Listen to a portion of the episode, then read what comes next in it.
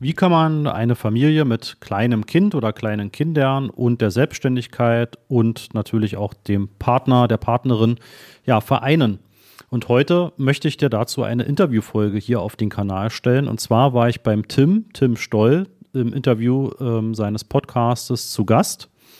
Und es ging eben genau um diese Frage. Und er hat den Superpapa Podcast. Tim selbst ist ein leitender Angestellter in einem großen DAX-Konzern und äh, ja, hat jetzt seit einiger Zeit dann eben auch seine Tochter, die noch sehr klein ist und hat sich im Zuge dessen eben viel mit dem Thema beschäftigt und auch festgestellt, dass da sehr viele, vor allem Männer, äh, große Herausforderungen haben, alles unter einen Hut zu bekommen ja, und wirklich auch allem gerecht zu werden. Also auf der einen Seite dem Beruf, auf der anderen Seite dem Kind, dann noch der Partnerin oder eben dann dem Partner. Und ähm, ja, ich habe Tim auf einer Mastermind kennengelernt. Wir kamen ins Gespräch und er fand eben meine persönliche Geschichte auch sehr inspirierend und hat mich daher in seinen Podcast eingeladen. Und das darf ich dir eben auch hier zur Verfügung stellen. Letzte Woche wurde es im Superpapa Podcast, den ich dir auch verlinke in den Show Notes, veröffentlicht. Und ja, jetzt hörst du das eben auch hier in unserem Kanal. Wenn du fachliche Themen haben möchtest, dann ist diese Folge tatsächlich nichts für dich, sondern hier geht es jetzt wirklich um etwas Persönliches, ne, wie meine Frau und ich, also meine Superfrau und ich, das eben mit unserem Sohn und dem Schicksalsschlag, der da 2015 kam, ja einfach gemanagt haben, wie das dann auch Auswirkungen hatte auf unsere Firma. Und ja, dann bleib sehr gerne dran, wenn dich eben auch so ein bisschen die persönlichen Themen interessieren. Ansonsten hören wir uns einfach in der nächsten Folge wieder. Ja, und wenn du jetzt noch dabei bist, wünsche ich dir viel Spaß bei der Folge. Und den Tim bzw. den Superpapa findest du dann entsprechend in den Show Notes.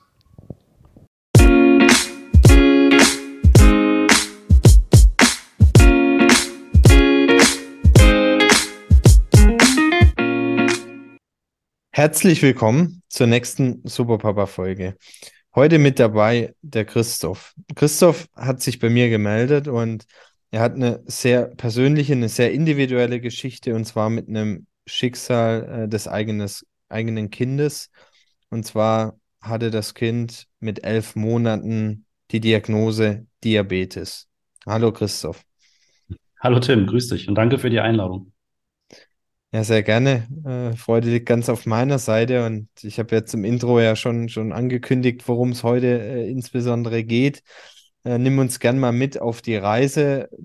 Du hast mir auch gesagt, ne, das war zu einem Zeitpunkt mit der Diagnose, äh, in, in, der du in, in der Selbstständigkeit äh, drin warst, noch in einem ganz frühen Stadium. Also du warst drei Jahre selbstständig, das heißt, du hattest ja, beruflich, business-technisch sicherlich ganz, ganz viele Fragezeichen und äh, dann kommt so eine Diagnose. Ähm, wie wie bist du damit umgegangen erstmal?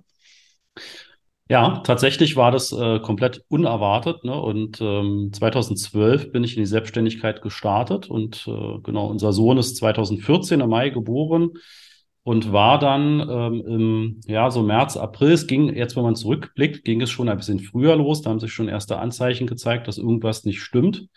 Ähm, aber es ging ihm halt immer schlechter, ne? Er hat weniger gegessen, beziehungsweise wurde noch gestillt, hat dann auch immer weniger äh, zu sich genommen. Ja, dann war man natürlich auch äh, einige Male beim Kinderarzt. Der meinte, es wird vermutlich ein Magen-Darm-Infekt sein und eine, eine Verstimmung. Ähm, ungünstigerweise war dann das Osterwochenende äh, sozusagen direkt dazwischen. Das heißt, wir waren an dem grünen Donnerstag nochmal beim Kinderarzt ne, und er sagte, ja, aus seiner Sicht wird es besser, muss Elektrolyte nehmen etc. Und wenn halt wirklich schlechter äh, das geht, dann direkt ins Krankenhaus. Ne? Und dann ja, war es so, dass er sehr viel immer auch so einen Würgereiz hatte, hat also immer versucht, sich auch zu ähm, übergeben. Und ähm, dann haben wir schon das erste Mal, ich glaube, an dem Donnerstag spät Abend im Krankenhaus angerufen und da meinte die äh, Nachtschwester, ja, kann ein Magen-Darm-Infekt sein, warten Sie mal noch ab. Äh, sowas gibt sich oft relativ schnell. Sollte das nochmal kommen, dass er auch im Prinzip so viel Schleim und auch ein bisschen Blut mit ausspuckt, ja, dann sollen wir sofort kommen. Naja, und dann haben wir uns so halb beruhigt erstmal wieder hingelegt ne, und gehofft, dass es besser wird. Und dann ging es aber um 4 Uhr nochmal los. Und dann habe ich gesagt, komm, wir fahren jetzt ins Krankenhaus und sind direkt in die Notaufnahme. Äh, die Ärztin war von sozusagen, äh, hat man gemerkt, sie hatte geschlafen, aber sie war sofort hellwach. Und ähm, ja, dann war er drei Stunden in der Notaufnahme, war dehydriert, hat ihm also viel Wasser gegeben, ist komplett so aufgedunsen. Und sie sagte, also jetzt stabilisiert sich langsam alles, nur der Zucker, der Blutzucker ist sehr hoch. Und ähm, da haben wir so überlegt, so Blutzucker hm, kennen wir irgendwie nur von alten Leuten, Diabetes. Ähm, glauben wir nicht, dass es das ist. Ne? Dann waren wir erstmal so halb beruhigt wieder, dass er dann irgendwie aufs Zimmer kam. Er war in so einem künstlichen Koma, damit er sich erholen kann. Ähm, später wir von meinen Eltern erfahren, der Arzt meinte zu ihnen, das sieht gar nicht gut aus, das hat er uns nicht gesagt. Äh, und ja, aus gutem Grunde. Und ähm, ja, dann hat sich das im Laufe des, das war der Ostersamstag, nee, der Karfreitag war das, genau. Karfreitag hat sich stabilisiert, er ist wieder wach geworden und der Arzt meinte, ähm, ja, es sieht sehr nach Diabetes Typ 1 aus. Und ähm, er verlegt uns in ein anderes Krankenhaus. Äh, das war dann direkt an dem Samstag. Da sind wir früh verlegt worden. Ähm, in das ja, Deutsche Rote Kreuz Klinikum in Berlin-Westend. Die sind spezialisiert auf Kinder mit Diabetes Typ 1. Ja, und dann auch dort in die Notaufnahme oder Neonatologie, wie das heißt, also Intensivstation für Babys. Und ähm, dann hat sich das bestätigt. Dann haben wir Ostersonntag tatsächlich die Bestätigung bekommen von der Ärztin. Ähm, ja, und war natürlich für uns ein mega Schock, weil wie gesagt, Diabetes war für uns bis dahin immer so schlechte Ernährung, schlechte äh, Gewohnheiten. Ja, und dann haben wir erstmal so Stück für Stück gelernt und waren dann auch zweieinhalb Wochen in dem Krankenhaus und haben halt äh, viele Lehrgänge bekommen, also wurden extrem gut betreut, dass das Typ 1 eine Autoimmunkrankheit ist ne? und dass das eben komplett unverschuldet auftritt, so wie eine Schilddrüsenüberfunktion, Unterfunktion und viele andere Krankheiten, wo das Immunsystem sich irgendwann an einen bestimmten Teil des Körpers richtet und man weiß nicht genau, warum das so ist. Ne? Und bei den meisten Kindern tritt das, wenn sie die Veranlagung haben, so zwischen dem 11. und 14. Lebensjahr auf. Da gibt es dann die sogenannte Manifestation. Und er war damals der mit Abstand jüngste, der das bekommen hat. Ja, und das hat natürlich dann tatsächlich den ganzen Alltag verändert. Ne? Also erstmal das zu verarbeiten. Meine Frau hat sich viel, ja, sozusagen Vorwürfe gemacht, hat sie irgendwas falsch gemacht in der Schwangerschaft oder später, äh, bis sie dann auch mehr und mehr realisiert hat, nein, da ist sozusagen äh, tatsächlich, das ist einfach Schicksal. Ja, und dann hatten wir die nächsten Sorgen, ne? unter anderem erstmal natürlich, dass er wieder fit wird, dass er gesund wird, hat so eine Insulinpumpe bekommen, mussten das alles lernen. Und die nächste Sorge war, er hatte einen Kita-Platz sicher. Und äh, die Ärzte sagten zu uns, er ist dann eben jetzt ein Integrationskind, ne, also hat diesen Integrationsstatus. Und äh, wir wussten nicht, ob die Kita so eine Integrationskita ist. Ne, und war natürlich erstmal in Sorge. In Berlin war das auch oder ist auch heute noch nicht so leicht, die Wunsch, den Wunsch-Kita-Platz zu bekommen.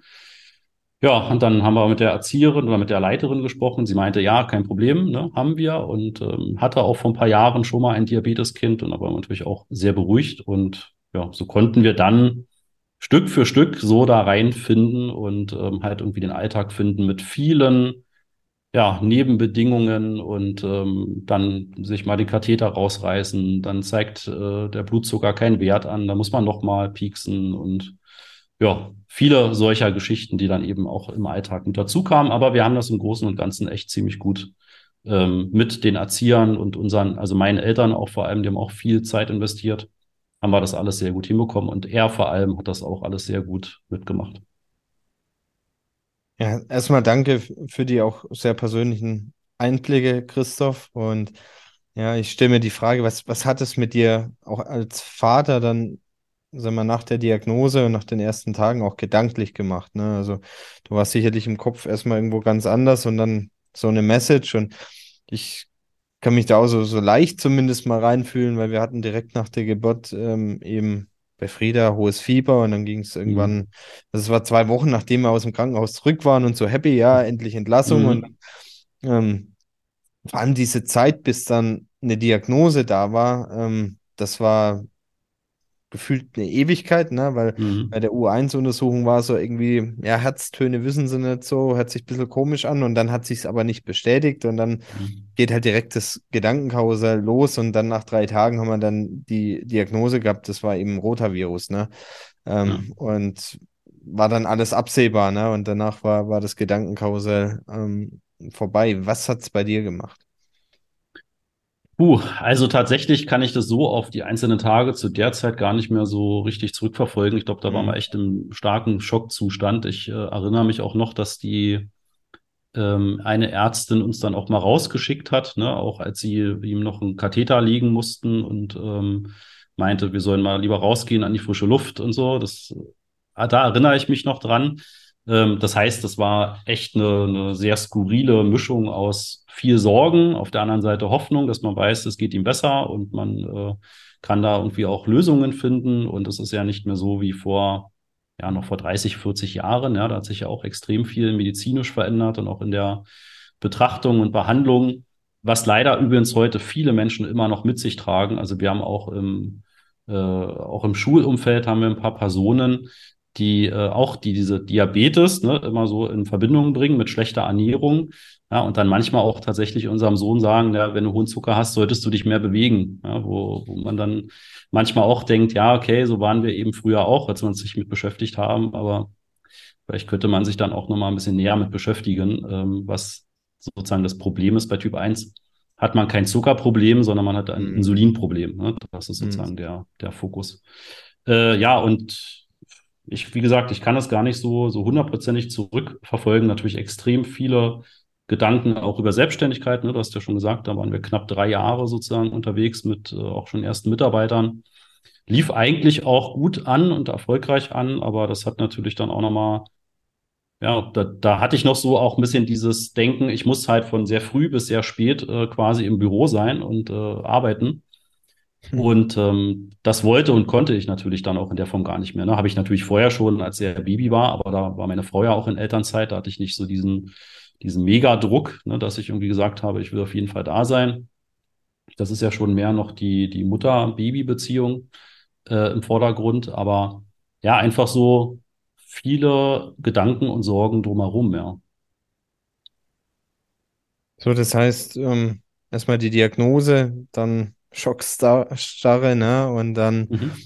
ähm, ging es weiter. Wie, wie ging es weiter und wie habt mhm. ihr es geschafft, sage ich mal, da auch, äh, sage ich mal, als Paar beieinander zu bleiben, das berufliche integrieren? Du hast jetzt schon gesagt, ne? Ähm, ich meine, ist vielleicht auch ein Glaubenssatz, ne, dass du als Selbstständiger, als Unternehmer mhm. äh, von morgens bis abends spät arbeiten, Anführungsstrichen, musst, ja, Klammer auf, Klammer zu.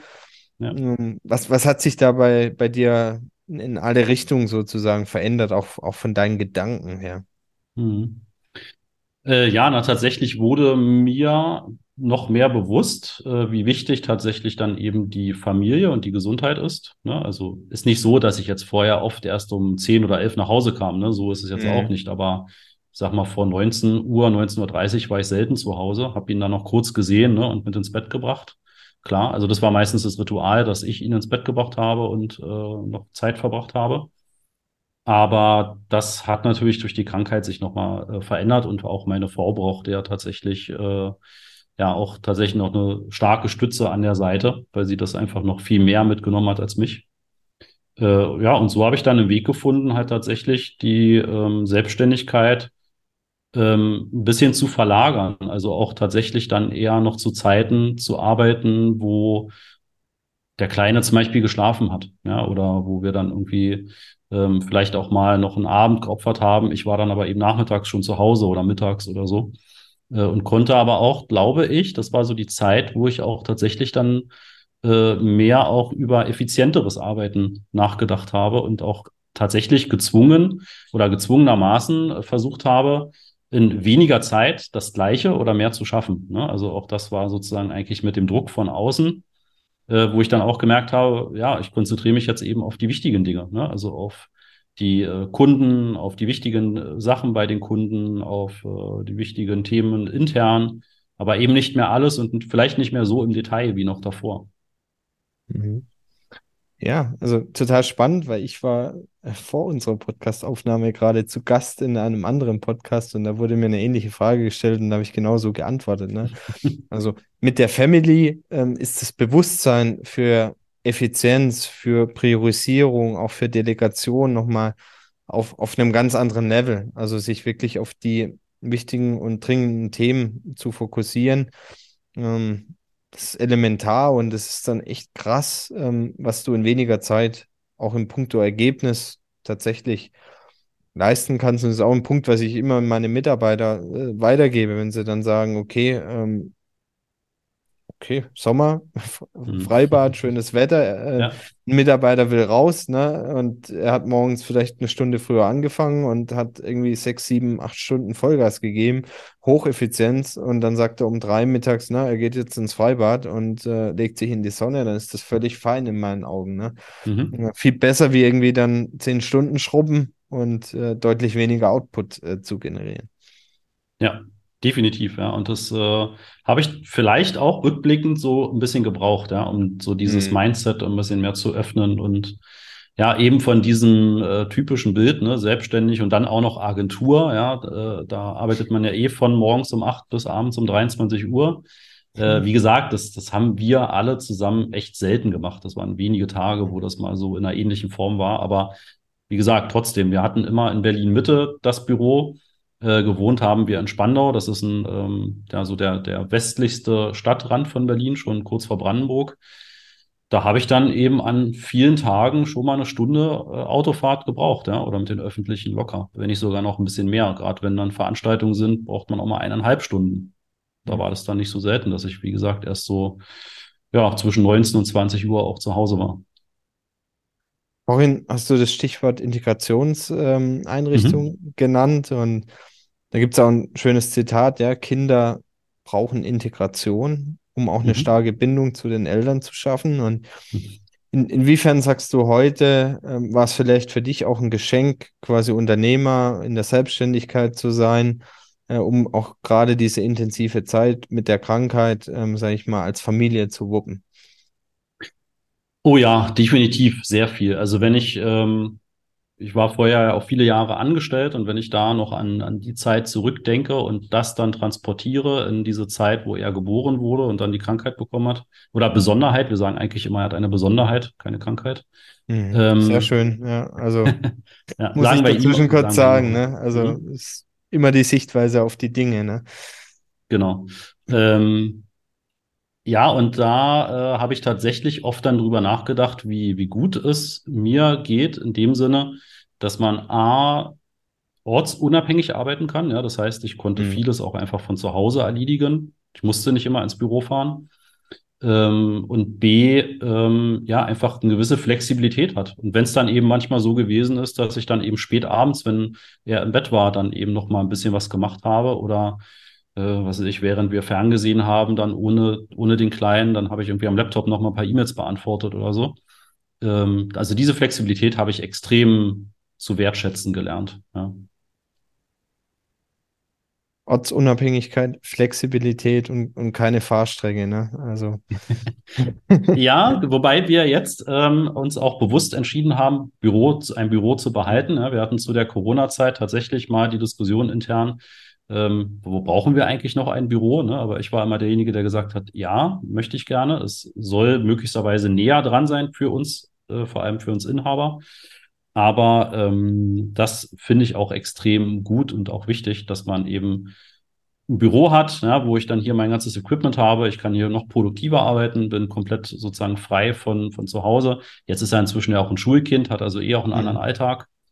Ähm, das heißt, da, da ist sozusagen ja sowieso von 8 Uhr bis 14 Uhr ungefähr eh äh, eher gut betreut. Und ähm, ja, aber diese Flexibilität zu haben, eben auch dann mal Tage, und das mache ich regelmäßig, dann eben auch von zu Hause zu arbeiten. Oder auch mal zu sagen, komm, heute nehme ich mir terminlich komplett frei und wenn du nach Hause kommst, dann fahren wir mal. Wir haben hier dann in der Nähe haben wir Karls, äh, den, den Erdbeerhof. Vielleicht hat das schon mal der ein oder andere gehört. Das ist so ein kleiner Freizeitpark. Mhm. Äh, und der ist halt total toll. Ne? Und ähm, wenn man da quasi antizyklisch hinfährt, also nicht am Wochenende, nicht in den Ferien, dann hast du natürlich nochmal ein ganz anderes Erlebnis dort, ne? weil da ist dann kaum jemand. Da brauchst du nicht lang warten, um für irgendeine Attraktion anzustehen. Und Mhm. sowas sind dann wirklich Dinge, wo ich mir immer wieder denke, hey, das ist echt äh, toll, dass man diese Flexibilität auch wirklich hat. Ja, zu 100 Prozent. Und wenn du jetzt als Zuhörer mit dabei bist, also Freizeitpark am Wochenende oder in den Ferien, ne? Katastrophe. Also das ist mehr Stress wie Freude. Also Ja. für das Kind, für dich, äh, für die Familie. Und wo ich jetzt gespannt bin, wie hat sich's weiterentwickelt bei deinem Sohn? Ähm, wie Mhm. geht's ihm inzwischen? Gerade auch das Stichwort Schule. Ähm, Mhm. wie, wie, wie war da der Prozess, ne?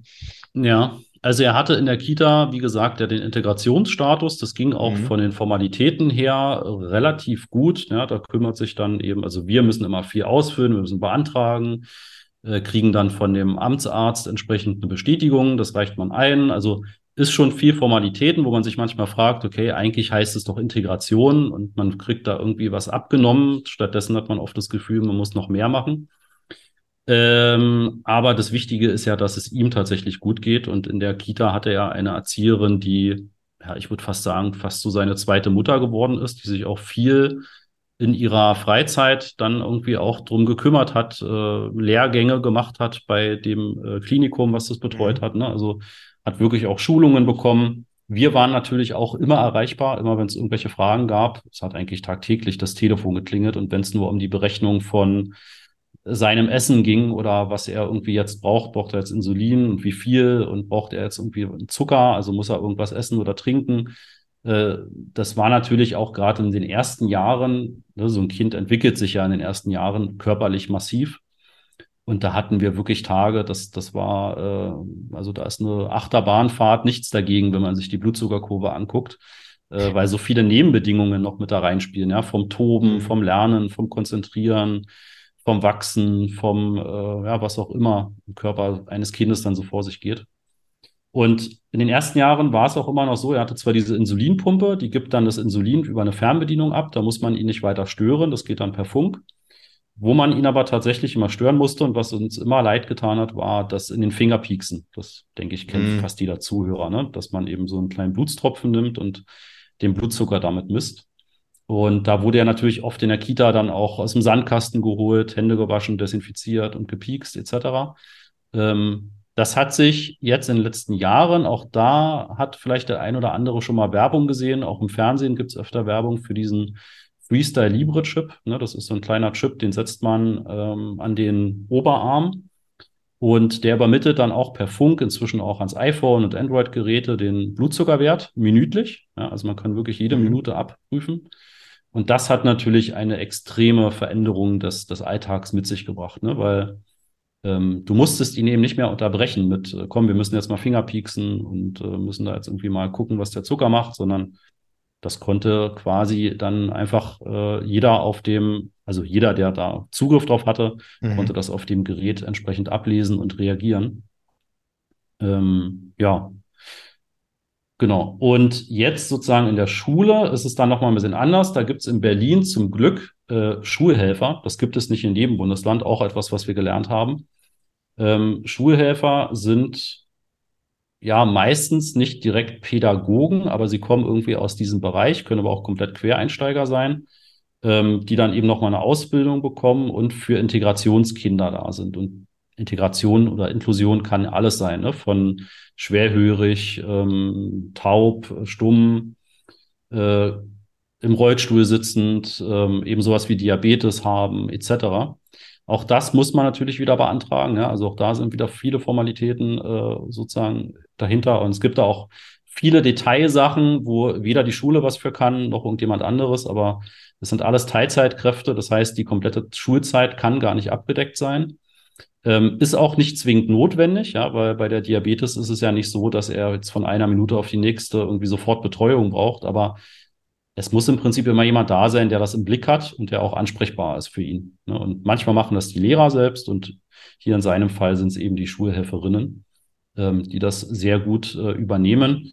Jetzt ist er in der dritten Klasse, ne? in der vierten Klasse mhm. gibt es das nur noch in Härtefällen, ne? so sagt es das äh, irgendwie Berliner Landesgesetz davor. Da sind wir mal gespannt, wie das wird. Er wird mehr und mehr eigenständig, was das angeht, ähm, hat aber natürlich auch immer noch viel Bedenken, sich selbst Insulin zu geben, weil er Angst hat, ne, er schießt sich dann irgendwie runter. Wenn, wenn man irgendwie zu wenig Zucker hat, dann kann man ohnmächtig werden. Davor hat er irgendwie sehr viel Angst. Ist übrigens jetzt auch gerade mit meiner Frau ähm, auf Sylt in einer Reha-Klinik für vier Wochen. Ähm, das kann jedes Diabeteskind quasi machen. Auch später, wenn er größer ist, kann er das beantragen. Das hat von der Rentenversicherung dann bezahlt ähm, wo dann eben auch Ärzte und Pädagogen nochmal viel begleiten. Er lernt andere Kinder kennen, die auch Diabetes Typ 1 haben. Ähm, und das verändert auch nochmal viel so in seinem Kopf. Ne? Er ist ja immer so ein bisschen wie so ein Außerirdischer gewesen. Ne? Er war der Einzige in der Gruppe, der immer äh, irgendwie gepiekst wurde, sein Essen wurde abgewogen, mhm. äh, es wurde irgendwas in Bücher geguckt oder in Tabellen geguckt, es wurde bei den Eltern angerufen. Also er hatte immer eine sehr besondere ähm, Betreuung sozusagen. Ne? Und einfach dann mal zu sehen, ey, da gibt es ja noch ganz viele andere, die auch das Gleiche haben wie ich. Das, das war tatsächlich, weiß ich noch, da war er vor zwei Jahren das erste Mal ähm, in Sylt. Und da hat er sich mega gefreut im Essensraum, dass er gesehen hat, dass alle eine Waage auf dem Tisch hatten. Er meinte, guck mal, Mama, alle, alle haben auch eine Waage, so wie ich in der Kita. Ne? Also damals war er eben noch ganz in der, in der Kita, im letzten Kita-Jahr. Ja, das ja, sind auch so Sachen, wo man dann merkt, was, was geht so in dem Kopf des Kindes dann vor. Ne? Ich, ich kann das total nachvollziehen. Und zwar, ich nicht vergleichbar, äh, ich hatte als Kleinkind Neurodermitis mhm. und auch schon sehr früh dann Handschuhe und alles drum und dran, weil ich halt komplett mir auch alles äh, schon in der Babywiege sozusagen aufgekratzt habe. Und später dann im Kindergarten erinnere ich mich jetzt noch zurück und also so, so Ausschnitte zumindest, als die Betreuerin ähm, dann immer gedacht hat, ja, sie will mir was Gutes tun und will mich quasi vor der Gruppe irgendwie eincremen, weil ich halt irgendwie mhm. alle zwei Stunden irgendwie eine, eine Salbe gebraucht habe. Und, und das war mir sowas von unangenehm, äh, alle Kinder äh, da zu sehen und ich sitze da irgendwie auf dem Stuhl, ne, im Mittelpunkt und alle gucken mir zu, mhm. ähm, weil ich halt einfach gefühlt nicht normal war, ne? Also so, so nach dem Motto. Und, ja. ähm, das, das macht mit dir als Kind was, ne? Und da können sich Dinge halt auch oder Glaubenssätze dann schon so früh irgendwie kreieren. Ähm, ja. Ja, da fällt mir zum Beispiel eine Sache ein, die hat mich tatsächlich auch emotional ziemlich getroffen. Und zwar, mhm. so wie ja auch alle drumherum, auch Erwachsene, ne, tatsächlich, ja, wenn sie keine Berührung haben mit Diabetes Typ 1, ähm, immer auch so aus diesem, ja, ich sage jetzt mal alten Denken von Typ 2 Diabetes kommen, ne, wie eben skizziert mit Ernährung, mhm. Gesundheit etc. Und natürlich wollen die anderen Eltern auch keine Fehler machen, ja. Und dann gab es auch, also es gibt sehr häufig Nachfragen bei uns, darf Lenny zum Beispiel, wenn jemand Geburtstag hat, einen Kuchen mitessen oder einen Muffin oder ähnliches. Ja, darf er. Ne? Man muss eben dann nur Insulin anpassen und da aufpassen. Und dann gab es einmal in der Kita eine, eine Runde an Muffins und alle Muffins hatten obendrauf Smarties und Gummibären, nur der von meinem Sohn nicht. Ne? Und äh, das hat mich tatsächlich emotional sehr bewegt, weil ich meinte, oh, das ist doch jetzt ähm, so ein richtig, also ist total lieb gemeint von der Mutter gewesen. Mhm. Aber für meinen Sohn muss das halt so ein, ne, also guck mal, alle um mich herum haben irgendwie Smarties und Gummibären und ich krieg den irgendwie ohne. Ne? Also das war, glaube ich, tatsächlich so ein, ja, er hat es wahrscheinlich lockerer weggesteckt, als ich das in meinem Kopf weggesteckt habe, aber das sind so Situationen, wo ich dann doch ein bisschen sehr, ja, sehr mitgelitten habe. Also das kann ich eins zu eins nachvollziehen, weil ich bin von jedem Kindergeburtstag zurückgekommen und hatte die Taschen voller Süßigkeiten, weil ich keine mhm. Konservierungsstoffe, keinen Zucker, mhm. nix ähm, vertragen habe. Da ging es bei mir direkt voll ab im Gesicht und ähm, dann habe ich es halt so heimlich immer in die Tasche gesteckt, ne, so dass es nicht auffällt. Ne? Äh, und dann habe sie ja. daheim ausgeleert. Ja.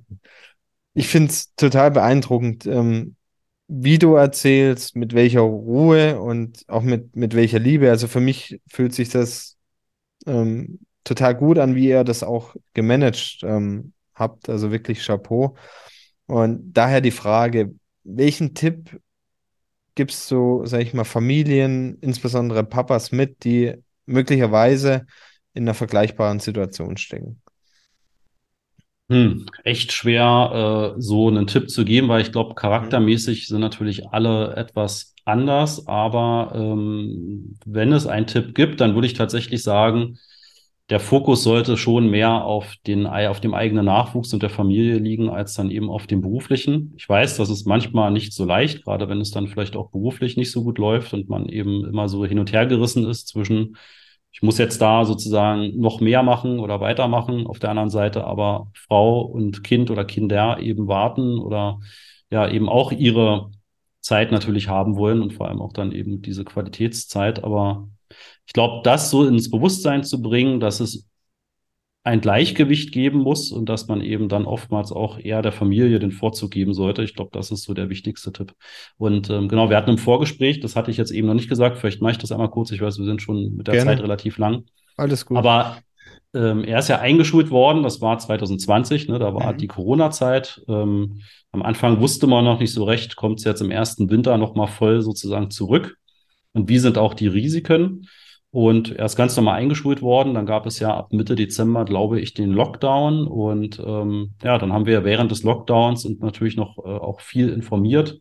Um uns herum viele Erwachsene, viele Kinder, die erkrankt sind. Und ähm, es gab dann aus, ich glaube, Israel gab es eine Studie, die gesagt hat, dass Kinder mit Diabetes Typ 1 ein sehr hohes Risiko haben, an diesen Long-Covid-Folgen ähm, eben zu erkranken.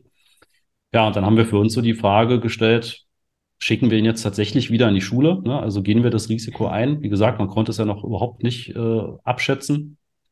Und ähm, auch natürlich zusätzlich noch zum Schutz auch meiner Eltern. Ne? Auch die sind natürlich jetzt nicht mehr die Jüngsten.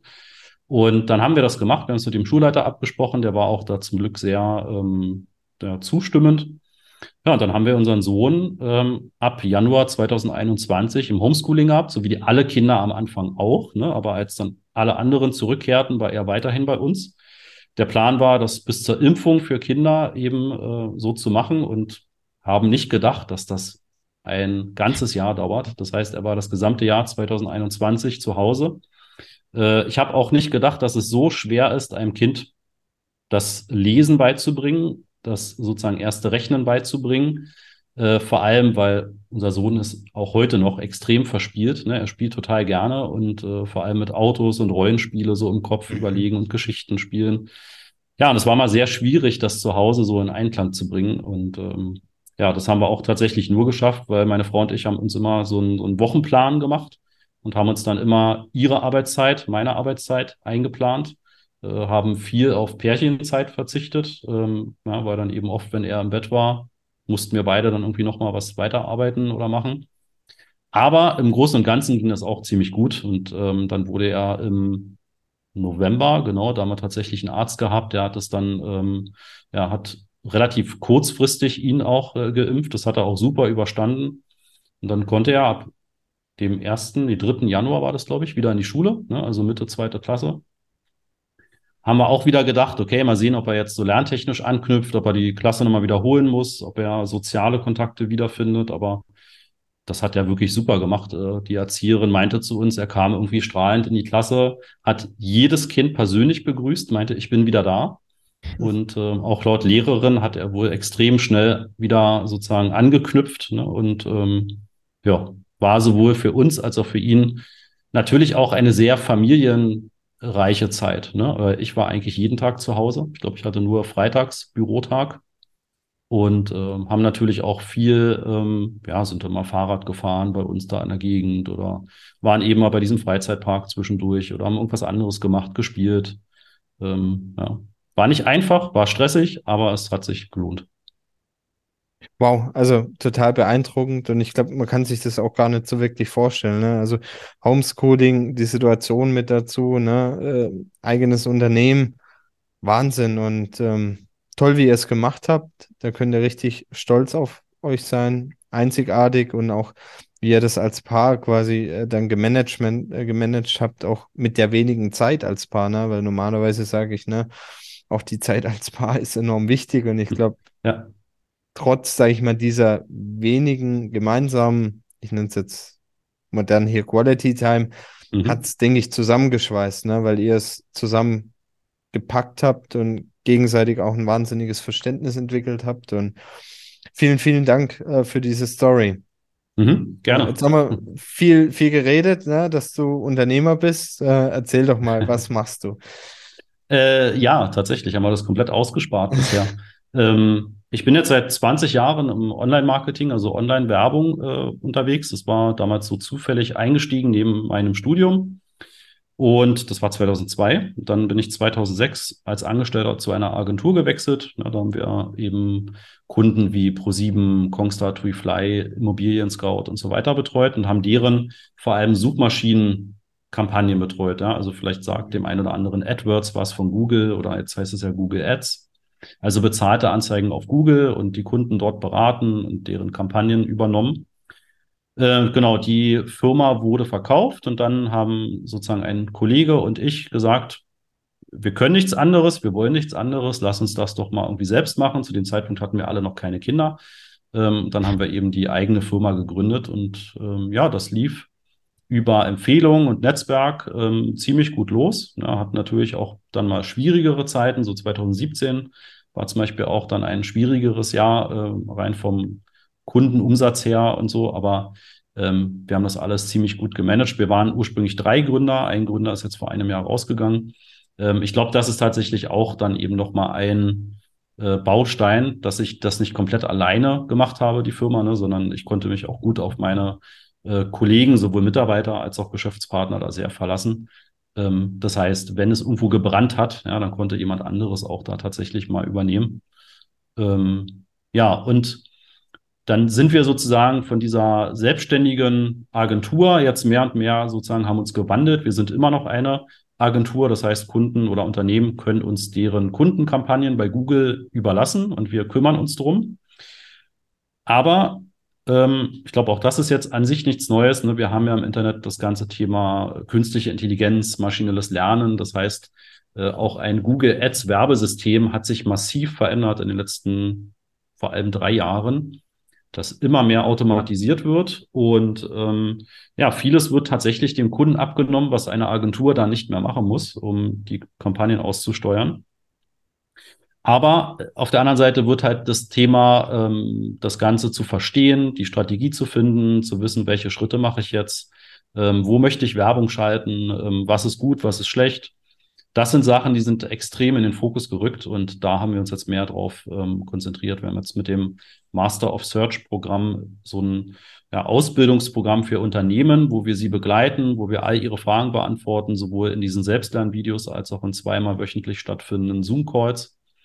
Und ähm, das funktioniert ziemlich gut.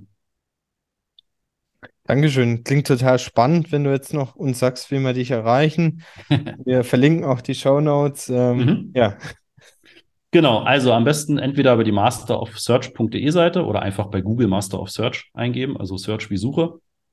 Ansonsten sehr gerne auch bei LinkedIn. Christoph Mohr mit OH.